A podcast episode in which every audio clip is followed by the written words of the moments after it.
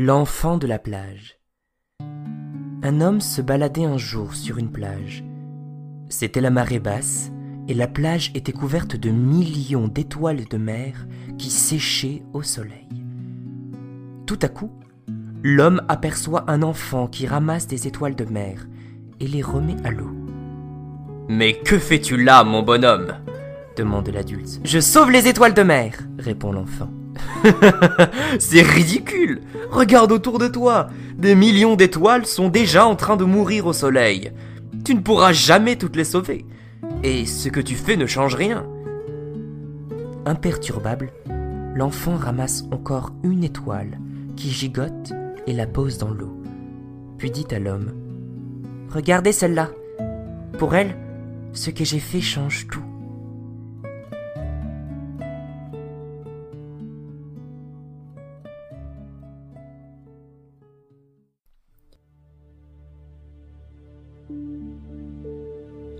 Le soufi est le premier ministre. Toute la cour est là, attendant l'arrivée du roi.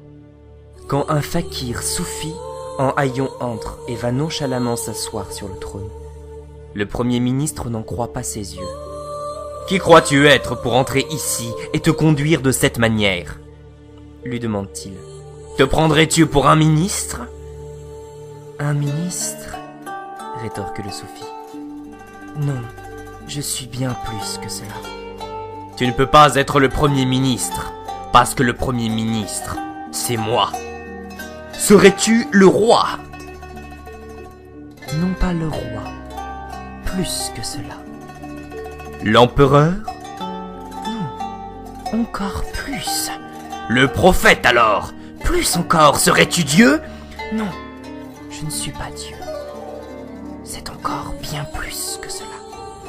Mais il n'y a rien au-dessus de Dieu. C'est exact, répond le soufi. Je suis ce rien. Les cerises. Un jour, tandis que Jésus et Saint Pierre cheminaient de par le monde, ils se sentirent bien fatigués. Il faisait une chaleur terrible. Mais en cours de route, ils ne trouvèrent pas la moindre âme charitable pour leur donner un verre d'eau, pas le plus petit ruisseau pour leur procurer un filet d'eau. Cheminant, Jésus, qui marchait devant, vit sur le sol un fer à cheval. Il se retourna vers son disciple et lui dit Pierre, ramasse ce fer à cheval et garde-le. Mais Saint Pierre, qui était d'une humeur de chien, lui répondit Ce morceau de fer ne vaut pas la peine de se baisser. Laissons-le là, Seigneur. Jésus, comme d'habitude, ne fit aucun commentaire. Il se contenta de se baisser, de ramasser le fer et de le mettre dans sa poche. Ils se remirent en route, muets et silencieux. Au bout de quelque temps, ils rencontrèrent un forgeron qui allait dans la direction opposée. Jésus lia conversation avec lui au cours de la halte qu'ils firent tous ensemble.